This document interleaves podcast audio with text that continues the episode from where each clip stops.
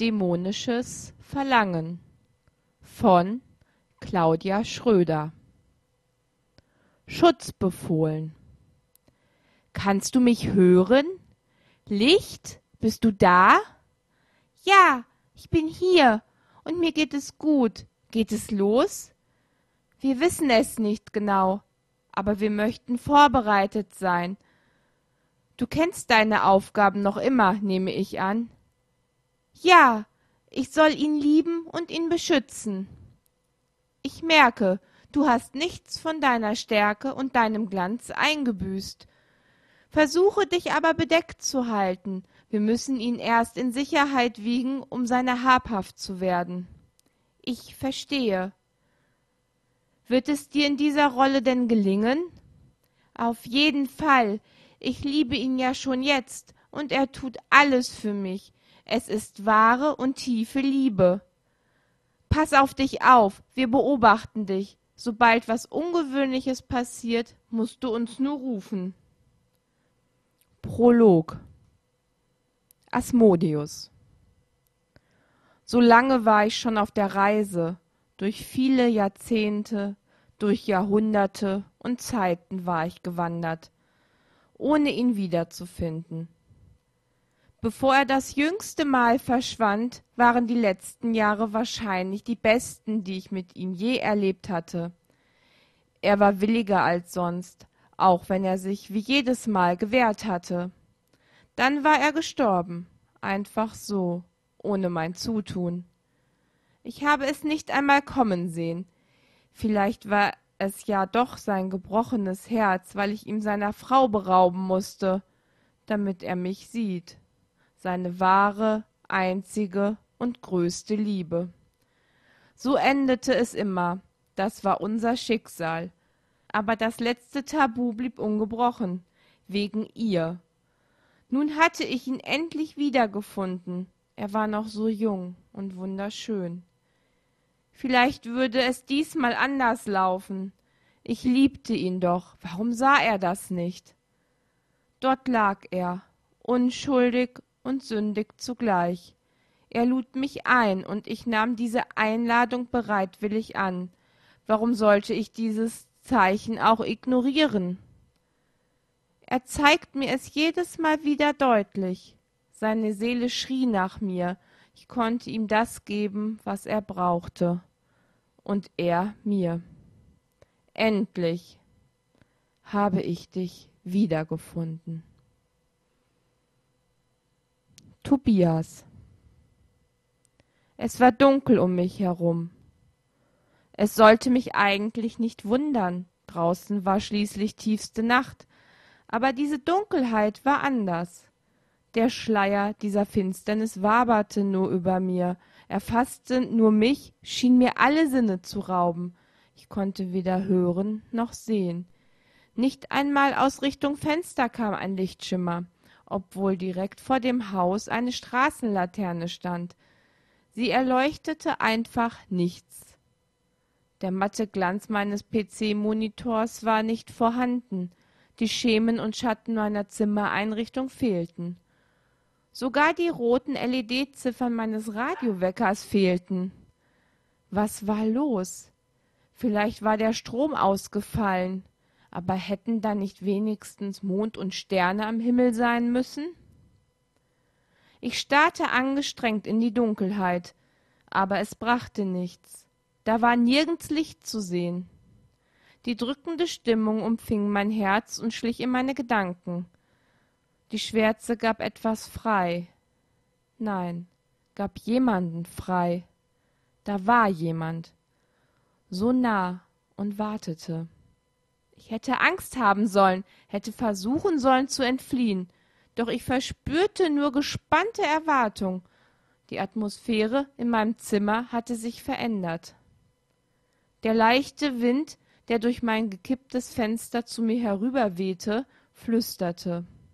Er war angekommen. Er war da, ganz nah. Er war mir so nah, dass ich seinen Atem auf meiner bleichen, vor Schweiß Haut spüren konnte. Angst und auch Faszination für mein im Dunkeln verborgenes Gegenüber keimten in mir auf. Ich wollte mich aufrichten, weglaufen oder schreien, aber die Gegenwart des Fremden schien mich zu lähmen. Jede einzelne Faser meines Körpers verweigerte seinen Dienst. Meine Körperzellen signalisierten mir stattdessen was anderes. Verlangen. Sie verzerrten sich nach meinem Gegenüber und schienen ihn zu mir zu locken, wie ein Vogel während der Balz. Eine sanfte Berührung erregte meine Brustwarze. Ich seufzte leise auf. Es fühlte sich gut an.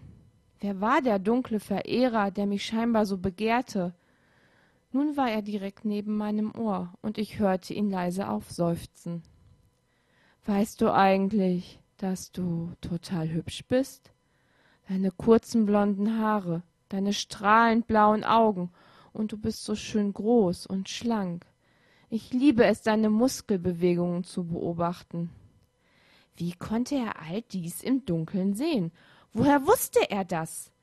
Ich schluckte. Verdammt nochmal, wer war das?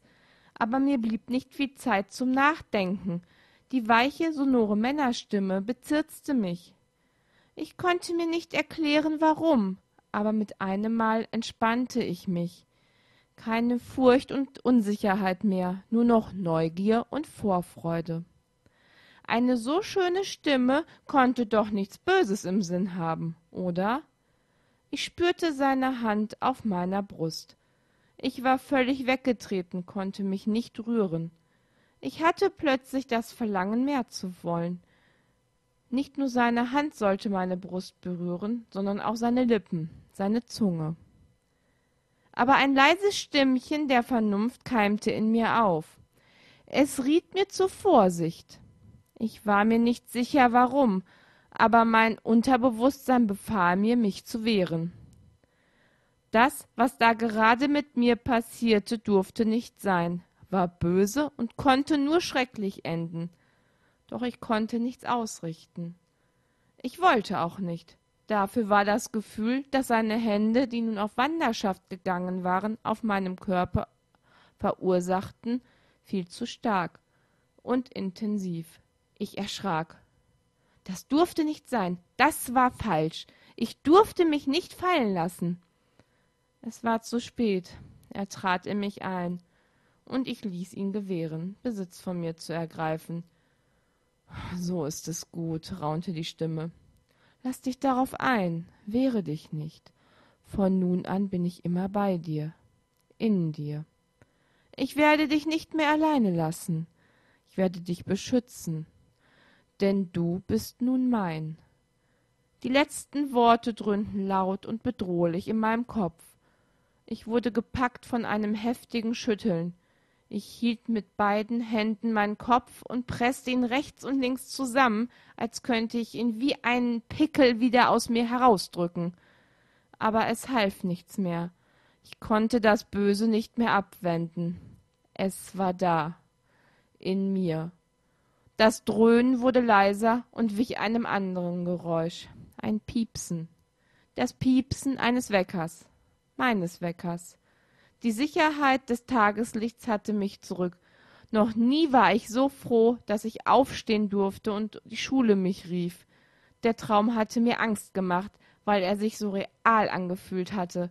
Aber ich hatte diesen Traum überstanden. Ich atmete tief durch. Mit dem Alltag war der Albtraum und der widerliche Geschmack, den er auf meiner Zunge hinterlassen hatte, wahrscheinlich am besten zu vergessen. Und heute war auch noch ein ganz besonderer Tag, mein achtzehnter Geburtstag. Asmodius. Mein kleiner Tobias. Der Anfang verhieß schon Großes. Ich hatte in den vergangenen Jahren also nichts verlernt, und er reagierte nach wie vor auf mich. Es hatte Potenzial, auf dem sich aufbauen ließ. War er je schon einmal so willig und fordernd mir gegenüber gewesen? Ich hatte seine Anspannung gemerkt, aber auch seine Empfänglichkeit für meine zarten Liebkosungen. Immense Erregung machte sich in mir breit, als ich durch seine Poren, sein Blut und sein Gehirn direkt in sein Innerstes trat. Ich war angekommen, und er hatte mich willkommen geheißen. Er hatte auf mich gewartet, so viel stand fest. Nun hieß es, sich zu gedulden und auf den richtigen Augenblick zu warten.